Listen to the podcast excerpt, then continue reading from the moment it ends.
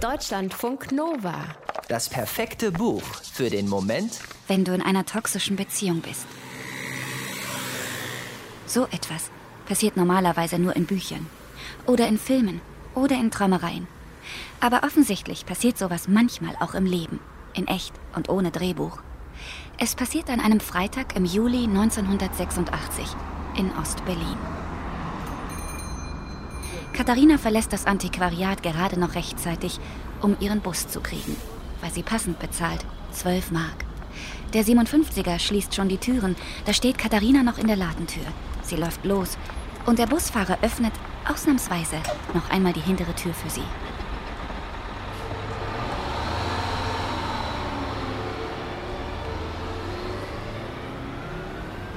Unterwegs verdunkelt sich der Himmel an jeder Haltestelle drängen Menschen in den Bus auf der Flucht vor dem aufkommenden Gewitter. Und so wird Katharina von der Tür weiter in den Bus geschoben. Da sieht sie ihn zum ersten Mal. Und er sieht sie.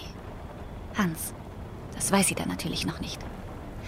Dann regnet es los, wie verrückt. Zum Glück ist ihre Haltestelle am Alexanderplatz unter der S-Bahn-Brücke. Sie steigt aus und er auch. Gemeinsam warten sie auf das Ende des Regens. Und da sehen sie sich ein zweites Mal an. Und dann lächelt er. Und sie lächelt auch. Und als der Regen endlich nachlässt und sie ihren Weg fortsetzt, läuft er in dieselbe Richtung. Das ist ihr nicht unangenehm. Sie wechseln einen kurzen Blick, den dritten. Vielleicht ist da schon alles klar.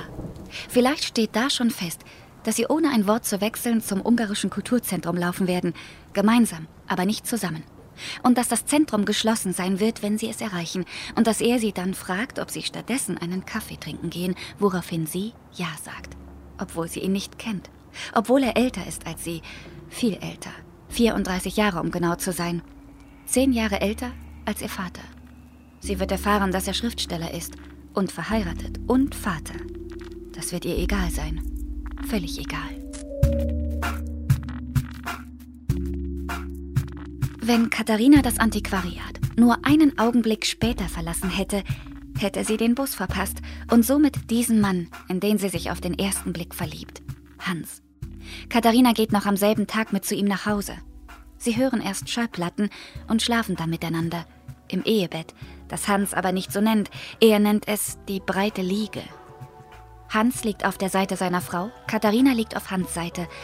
Sie kann das Parfum seiner Frau trotzdem riechen das ist kein Traum, das ist jetzt ihr Geheimnis. Und er sagt, dass ab jetzt sie bestimmt, wie weit sie gehen werden. Katharina glaubt ihm. Kairos heißt der neue Roman von Jenny Erpenbeck, benannt nach einem Begriff aus dem Altgriechischen für den rechten Zeitpunkt oder für den Moment der richtigen Entscheidung. Vielleicht auch benannt nach Kairos, dem Gott des glücklichen Augenblicks. Der Roman beginnt mit Hans Tod, Katharina kann nicht bei der Beerdigung sein. Zu dem Zeitpunkt hält sie sich in den USA auf. Hans Sohn informiert sie. Erst ein halbes Jahr später schafft sie es, die zwei Kartons zu öffnen, in denen die Dokumente ihrer Liebe liegen. Briefe, Notizen, Einkaufszettel, Fotos, Postkarten, Zeitungsartikel. Die ersten Aufzeichnungen sind von 1986, die letzten von 1992. Für die 19 Jahre alte Katharina grenzt die Begegnung mit dem 53 Jahre alten Hans an ein Wunder. Sie ist so unwahrscheinlich und intensiv. Der Schriftsteller redet klug und schreibt ihr poetische Briefe. Sie hängt ihm an den Lippen, verehrt ihn geradezu. Als Katharina die Erlaubnis bekommt, für den Geburtstag ihrer Oma in den Westen fahren zu dürfen, nach Köln, ist Hans wenig begeistert. Viel zu lange können sie sich da nicht sehen und außerdem was sei schon so ein Kölner Dom gegen den Moskauer Kreml? Hans war aus Überzeugung vom Westen in den Osten gekommen. Aus welcher Überzeugung?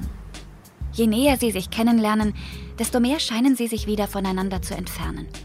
Katharina drängt es raus, aus Berlin, aus der Enge ihres jugendlichen Lebens. Hans hingegen ist eifersüchtig, er kontrolliert und manipuliert sie.